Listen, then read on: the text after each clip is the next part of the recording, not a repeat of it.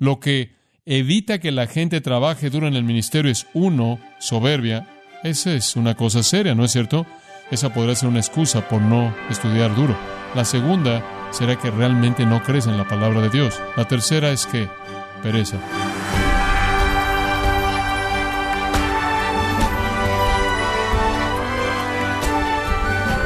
Nos da mucho gusto que nos acompañe en su programa Gracias a vosotros con el pastor John MacArthur. El pastor Martin Lloyd Jones dijo acerca de la predicación es la tarea primordial de la iglesia, la tarea principal de los líderes de la iglesia, y no debemos permitir que nada nos desvíe de esto. Fin de la cita.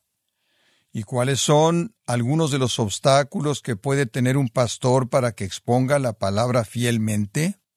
El día de hoy, el pastor John MacArthur, en la voz del pastor Luis Contreras, contestará esta pregunta en la serie La perspectiva del corazón de un pastor, en gracia a vosotros.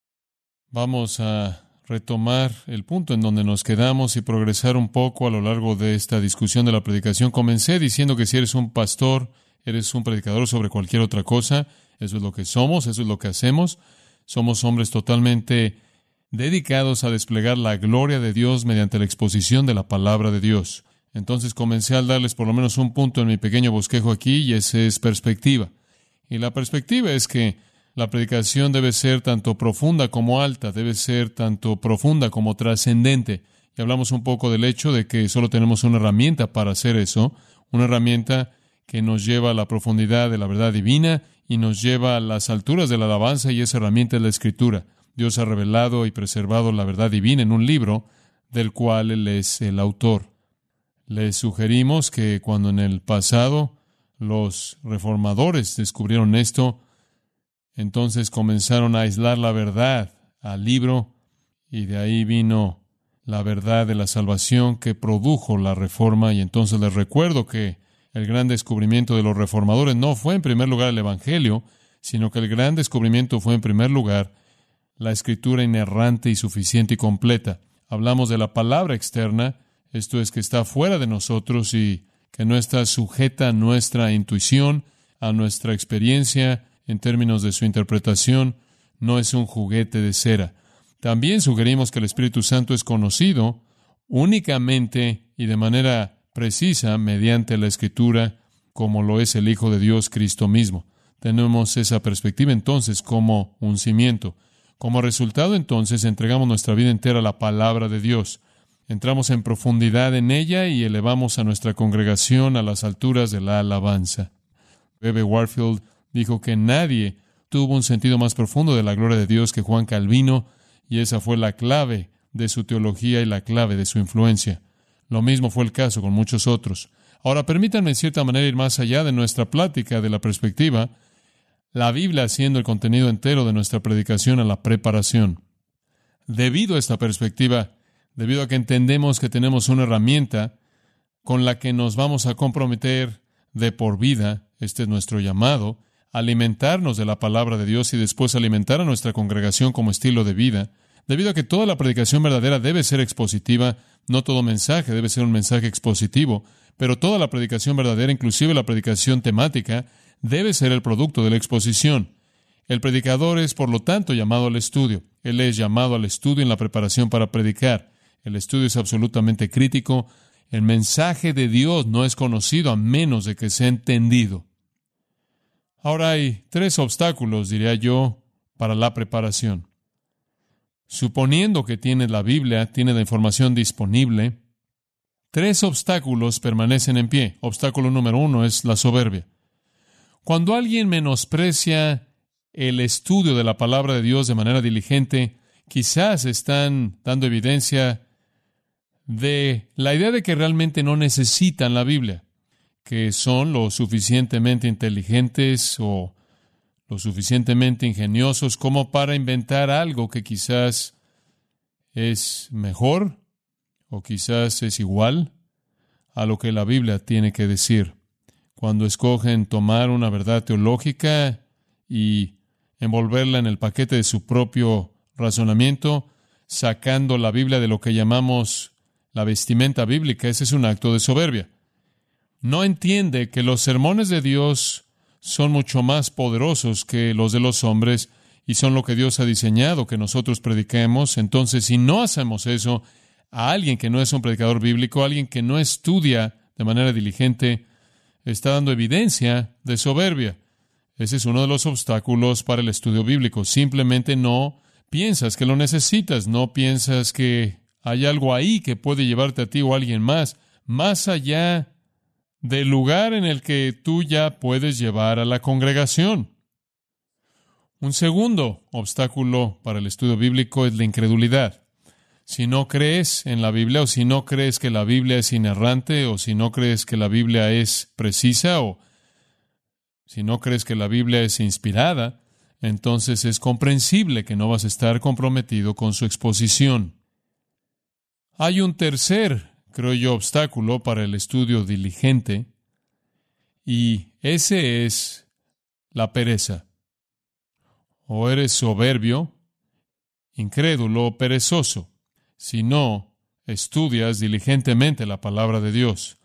Y ahí es en donde Lutero dijo que el exegeta debe tratar un pasaje de una manera igual a la que Moisés trató la roca en el desierto, en donde él golpeó con su vara hasta que el agua salió. Puedo decirte de manera personal que la Biblia no siempre cede sus tesoros de manera fácil, ¿verdad? Es trabajo duro. Lutero dijo, los idiomas son la funda que contienen la espada del Espíritu. Él sabía eso. Fue ese estudio diligente de los idiomas originales que se dio a Lutero la verdad, la verdad de la Escritura y la verdad dentro de la Escritura acerca de la salvación. De regreso al libro de Piper del gozo soberano, el legado del gozo soberano, Piper dice, en donde los idiomas no son valorados y buscados, el cuidado en las observaciones bíblicas y el pensamiento bíblico y la preocupación por la verdad decrece. ¿Por qué? Él dice, porque los idiomas son las herramientas para pensar conforme a la Biblia. Y tiene razón, digo, tienes que regresar a los idiomas. Ahora, no es necesario que toda persona que interpreta la Biblia conozca los idiomas, pero si no conoces los idiomas, más vale que tengas acceso a la información de alguien que conoce los idiomas. Mejor que conozcas los idiomas para que sepas lo que alguien dice que conocen de los idiomas. Lutero dijo, si los idiomas no hubieran sido hechos más positivos en cuanto al significado verdadero de la palabra, quizás habría permanecido como un monje encadenado. ¿Qué estaba diciendo él? Él estaba diciendo que la clave para la reforma fue qué? Hebreo y griego. Digo, simplemente para que sepas, él no nada más se cayó un día de un vagón y se pegó en la cabeza y se le ocurrió la justificación por la gracia mediante la fe únicamente. Sus 95 tesis salieron de la exégesis. Lo que desató la reforma puede ser acreditado al poder de los idiomas originales. Y les dije, Lutero pasó su tiempo haciendo eso, y Calvino, cuando él tuvo un exilio de tres años de Ginebra, pasó tres años dominando el hebreo. R. L. Dabney en su libro Elocuencia Evangélica dijo, la gran reforma fue de manera enfática un avivamiento de la exposición. La historia de la Iglesia ha girado en torno a un entendimiento preciso de la Escritura, y las personas que pudieron ser los instrumentos humanos para esos gran giros fueron personas que se aplicaron diligentemente al estudio de la Escritura. Esto se traduce en la lectura. He estado en esto por mucho tiempo y creo que leo ahora más de lo que jamás había leído antes. Es algo insaciable para mí. Tengo sed por libros antes de que me dé sed de agua. Mi doctor me recuerda continuamente que necesito tomar más agua, pero me meto a leer libros y se me olvida tomar agua. Esto es lo que te carga con la información importante que es necesaria para la interpretación precisa. De la mano con eso también, leer insaciablemente la escritura en primer lugar y después interpretar el original y después buscar libros que explican el significado y enriquecen y te ayudan en tu entendimiento de historia y teología. Y también he aprendido a leer de manera selectiva. Tengo que escoger lo que voy a leer de manera muy selectiva. Si vas a estar estudiando toda tu vida y si vas a estar concentrándote en interpretar la palabra de Dios y Como ustedes saben, en algunas maneras es más difícil en la actualidad de lo que fue en el día de Lutero, en el día de Calvino, en el día de los puritanos, aunque estaban llenándolo rápidamente. Y eso es porque hay tanto más material en la actualidad. Simplemente necesitas ser muy, muy selectivo y tienes que leer con mucha rapidez. Aprende a leer rápidamente, aprende a leer lo que quieres leer, lo que necesitas leer, no necesariamente todo lo que está en la página. Después de que he leído la escritura, lo cual hago continuamente y en preparación para un mensaje, leerla continuamente y después regresar al original y tratar con eso y después leer con tanta amplitud y tanta altura y profundidad como puedo acerca de los temas, sea en comentarios o secciones relacionadas de teología o lo que pueda hacer para ayudar en todo eso, el trabajo va de toda esa lectura a absorber y escribir. Y realmente soy un creyente de que necesitas escribir lo que vas a predicar. Necesitas escribirlo, más que tan solo un bosquejo, necesitas escribirlo, porque escribir es un proceso de aclaración. Si estás usando una computadora, necesitas mecanografiarlo o meterlo en tu computadora. Ese proceso te ayuda a ver la realidad de el desarrollo de pensamiento y entonces para mí es un primer borrador, segundo borrador, tercer borrador antes de que llegue a donde lo quiero. Ahora, hago eso toda semana de mi vida y lo he hecho por años y años y años, por lo menos para dos mensajes y con frecuencia más que eso. Esta es una vida de trabajo duro, pero el producto que ha producido en ese trabajo duro trae gloria a Dios y salvación y santificación para personas. Y de nuevo, estaba regresando, están escuchando el fruto de mi lectura reciente, regresando a Calvino y leyendo un poco de la productividad de Calvino. Él escribió folletos, la institución, los comentarios, obviamente son muchos, Calvino escribió todas estas cosas mientras que al mismo tiempo estaba dando clases. Como patrón, él predicó diez sermones cada dos semanas, cinco por semana. Todo esto exposición de la Escritura, todo esto basado en su conocimiento de los idiomas originales. Todo lo que él hizo fue exposición de la Biblia. Lutero entre 1510 y 1546 predicó tres mil sermones frecuentemente predicando muchos días por semana y frecuentemente predicando muchas veces al día. Y para estos hombres no hay descanso del estudio, de la producción y la predicación. Ahora, la institución original de Calvino creo que tenía unos 23 años cuando salió y hubieron cinco ediciones diferentes de la institución, la cual él continuamente refinó y refinó y refinó y refinó y refinó y al mismo tiempo le estaba produciendo material nuevo. Al mismo tiempo, también estaban involucrados en debates, estaban involucrados en tener que confrontar a la oposición, confrontar el error y dialogar con personas que estaban en esos errores. Es sorprendente pensar en eso. Al mismo tiempo, estaban tratando con todos sus problemas y asuntos personales de la vida. Esposas, hijos, la muerte de hijos. Creo que fue la esposa de Lutero quien le dio seis hijos. Algunos murieron. Y él les predicaba a todos ellos el domingo por la tarde cuando él los catequizaba. En 1520 Lutero escribió 133 obras. En 1522 130. En 1523 183. Esa es una cada día alternando. Uno sí, uno no. Entonces todo lo que hicieron fue tratar con la escritura y predicar y enseñar y escribir. Y demandó una cantidad tremenda de trabajo. No estoy esperando que todos ustedes hagan eso algunos de ustedes. Quizás se van a aproximar a eso, pero únicamente estoy diciendo que es ese tipo de trabajo sobre el cual la historia de la iglesia gira. Y regreso a donde comencé con este punto el día de hoy. Lo que evita que la gente trabaje duro en el ministerio es uno, soberbia. Esa es una cosa seria, ¿no es cierto? Suponer que la escritura no tiene tanto que ofrecerte para tus sermones. Esa podrá ser una excusa por no estudiar duro. La segunda será que realmente no crees en la palabra de Dios. La tercera es que pereza. Ahora, permítanme incluir un tercer punto aquí. Perspectiva, preparación, y sé que en cierta manera estoy desviándome un poco, pero esta es una de las cosas que haces cuando tienes mucho que decir. En cierta manera editas conforme avanzas en tu cabeza. Quiero hablar de paso. Quiero hablar de paso. Con frecuencia se me pregunta por qué me toma tanto tiempo cubrir un libro.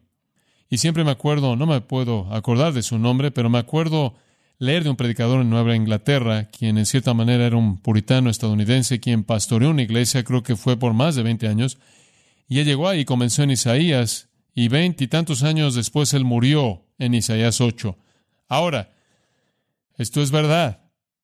No estoy diciendo que ese realmente es un paso apropiado. Me parece un poco lento.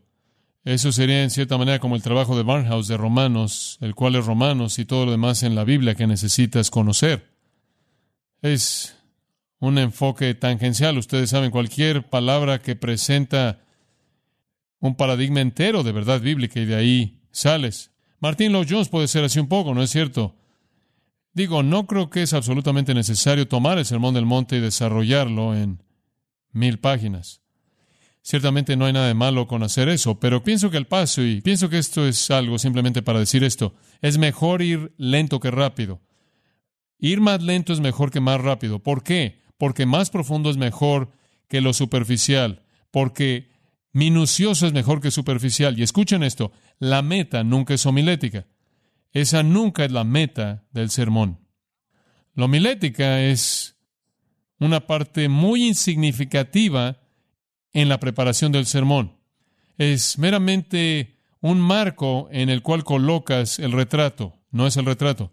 Sin embargo, hay personas cuya gran satisfacción en su predicación se encuentra en su homilética. Esa nunca es la meta. La meta es entender el texto. Y más profundo es mejor que más superficial, y minucioso es mejor que superficial, y más lento es mejor que más rápido. Oí a un predicador por la radio ayer conforme iba manejando, no, de hecho fue en la tarde, iba manejando a ver al doctor y él estaba diciendo, queremos tener la perspectiva desde el aire de este texto. Bueno, hay un lugar para la perspectiva desde el aire, esa es la idea en la que simplemente estás viendo un panorama general del texto y él dijo, ustedes saben, estos ocho versículos significan esto y estos ocho versículos significan esto y estos siete versículos significan esto y estos cinco versículos significan esto. Ese no es un punto final, no obstante, ese es un punto inicial, ¿verdad? Eso es meramente un reconocimiento del contexto, pero esa no podría ser una manera apropiada de exponer un texto. Visité una iglesia, nunca lo olvidaré. Visité una iglesia y el predicador estaba estudiando Mateo. Y el sermón que yo oí fue Mateo 24 al 28. Nunca lo olvidé. Y duró unos 40 minutos. Si estás enseñando una clase de panorama o estás presentando un libro al dar un panorama general desde el aire, esa podría ser una manera de comenzar, pero esa no es una manera de enseñar la Biblia. Tienes que ir lento porque tienes que ir profundo debe ser detallado. Me digo a mí mismo todo el tiempo, quizás podría acelerar esto para que pueda terminar el Nuevo Testamento antes de que muera. Un hombre me preguntó recientemente, cuando termines eso, ¿vas a hacer el Antiguo Testamento? Le dije, seguro. Cuando tenga 190 años, voy a acabar. No. Pero ustedes saben, en cierta manera es algo interesante, providencialmente, si sobrevivo, en cierta manera me va a llevar a donde necesito estar en términos de edad y terminar lo que había esperado poder esperar en mi vida. Eso quizás es lo único que puedo decir acerca de esto. Quizás Dios tiene eso en su plan providencial, pero mi meta en la predicación nunca es meter algo en una agenda. Algunas veces los predicadores me dicen, ¿planeas tu año? ¿Cómo planeas tu año de predicación? Yo digo, yo no planeo mi año de predicación, yo planeo para el próximo domingo. Porque realmente no sé hasta que me meto al texto cuánto voy a poder cubrir. Si de manera arbitraria tomar un libro como Filipenses o lo que fuera y dijera, muy bien, voy a dividir esto en X número de sermones y predicar estos sermones en tantas semanas y meter eso en concreto, entonces habría impuesto ese bosquejo en el texto, ¿verdad? Yo le he impuesto eso. Realmente no quiero hacer eso. Y con mucha frecuencia el caso en el que me encuentro en la predicación de un sermón mismo es que estoy expuesto a cosas que no había preparado, planeado decir y cambia lo que voy a decir la semana después. Entonces nunca planeo por adelantado la duración de mis mensajes, el número de mis mensajes o las semanas en las que voy a terminar un libro. Voy con lo que creo que el texto me está presentando y de hecho no sé qué es lo que me está presentando hasta que me meto. Pero nunca estoy bajo la soberanía de la homilética. Nunca estoy bajo la tiranía del bosquejo. Y yo creo que es mucho mejor ir lento de lo que es ir rápido. No necesitamos el panorama rápido, necesitamos el entendimiento profundo. El paso es muy importante. En Hechos 20, el apóstol Pablo dice que él no retuvo nada, él no rehusó anunciarle nada. Y Juan Calvino predicó de manera constante a lo largo del libro tras libro de la Biblia, él nunca se desvió de esta manera de predicar durante 25 años ahí en Ginebra, con la excepción de unas cuantas ocasiones especiales y festividades. Un escritor dice, el domingo él siempre tomó el Nuevo Testamento, excepto por unos cuantos salmos, los domingos por la tarde. Durante la semana siempre fue el Antiguo Testamento. Los registros muestran menos que media docena de excepciones debido al año cristiano. Escuchen esto. Él casi ignoró de manera total la Navidad y el Domingo de Resurrección. Un nombre conforme a mi corazón. ¿Me entienden? Pueden dividir el calendario de la iglesia con todas estas cosas y te sales del flujo de la exposición. El día de la madre, el día del padre, el día del abuelo, sea cual sea este día, aquel día, y ustedes saben, algunos hombres simplemente rebotan de día a día. El casi ignoró de manera total la Navidad y el Domingo de Resurrección en la selección de su texto. Para darles una idea del espectro de su púlpito, en el sentido de cómo él predicó en términos de paso, él comenzó una serie de los hechos el 25 de agosto en 1549 y la terminó en marzo de 1554. Después de hechos, él fue a la epístola a los tesalonicenses, en donde él predicó 46 sermones. En Corintios, él predicó 186. En las epístolas pastorales, 86. Gálatas, 43. Efesios, 48. Y él hizo eso hasta, debería decir, no sé exactamente cuándo comenzó eso, pero él terminó en 1559. Después, en la primavera de ese año, él comenzó la armonía de los evangelios y nunca la terminó. Cinco años después murió. Murió en mayo de 1564.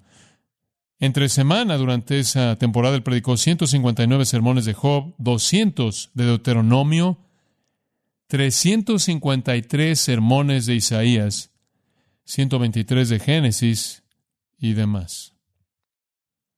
Lo que les estoy diciendo, caballeros, es que este es el tipo de diligencia, el tipo de estudio, el tipo de producción sobre el cual la historia de la Iglesia gira. Alguien dijo, una de las ilustraciones más claras de este compromiso con la predicación expositiva fue una decisión consciente por parte de Calvino que en el día de Domingo de Pascua de 1538, después de predicar, él dejó el púlpito de San Pedro fue expulsado del concilio de la ciudad, regresó en septiembre de 1541, tres años después, y allí es donde retomó la exposición del siguiente versículo. ¿Por qué es que él estaba tan comprometido con esto? Tres razones son sugeridas para esto por parte de John Piper.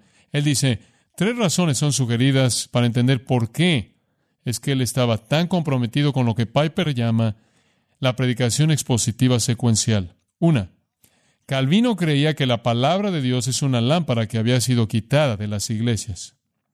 Él dijo en su propio testimonio personal, tu palabra, la cual debería haber brillado en toda la gente como una lámpara, fue quitada, por lo menos suprimida de nosotros. Y ahora, Señor, lo que le queda a un miserable como a mí no es nada más que suplicarte de manera apasionada que no juzgues conforme a lo que merezco, ese abandono terrible de tu palabra, del cual tu bondad asombrosa que tú me has entregado. Fin de la cita. Calvino decidió que la exposición continua de libros de la Biblia era la mejor manera de vencer lo que él llamó el abandono aterrador de la palabra de Dios. Este es ese tipo de tiempo, ¿no es cierto? Cuando hay un abandono aterrador de la palabra de Dios.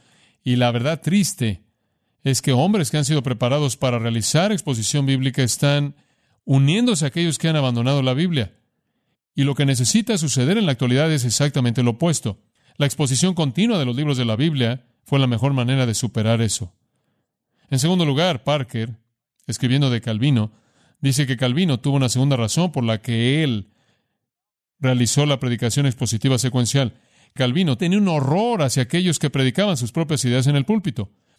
Y eso es lo que garantiza la exposición secuencial a lo largo de la Biblia, que vas a decir todo lo que Dios quiere que sea dicho. En tercer lugar, tercera razón para la predicación expositiva secuencial por parte de Calvino es esta. Calvino vio la majestad de Dios en la palabra de Dios. Él realmente creyó que la palabra de Dios era la palabra de Dios y que en ella la gloria de Dios era revelada. En el sermón número 61 de Deuteronomio, él desafió a los pastores de su día y el nuestro. Él escribió que los pastores declaren con valentía todas las cosas por la palabra de Dios, que refrenen todo poder, gloria y excelencia del mundo para darle lugar a y obedecer la majestad divina de esta palabra, que le prediquen a toda persona desde la más alta hasta la más baja, que edifiquen el cuerpo de Cristo, que devasten el reinado de Satanás, que pastoren a las ovejas, maten a los lobos, instruyan y exhorten a los rebeldes, que aten y desaten relámpagos y truenos si es necesario, pero que hagan todo conforme a la palabra de Dios.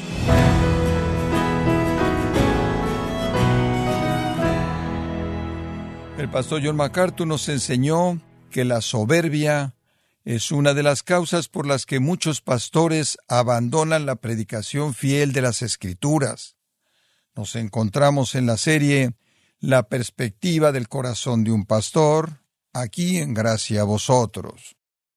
Estimado oyente, quiero recomendarle el libro El Ministerio Pastoral, cómo pastorear bíblicamente, en donde John MacArthur y otros maestros del seminario ofrecen aliento y un desafío para los pastores el día de hoy. Adquiéralo en la página gracia.org o en su librería cristiana más cercana. Y le recuerdo como normalmente lo hago, que puede descargar todos los sermones de esta serie La perspectiva del corazón de un pastor, así como todos aquellos que he escuchado en días, semanas o meses anteriores, animándole a leer artículos relevantes en nuestra sección de blogs, ambos en gracia.org. Si tiene alguna pregunta o desea conocer más de nuestro ministerio, como son todos los libros del pastor John MacArthur en español, o los sermones en CD, que también usted puede adquirir, escríbanos y por favor mencione la estación de radio por medio de la cual usted nos escucha en gracia a vosotros.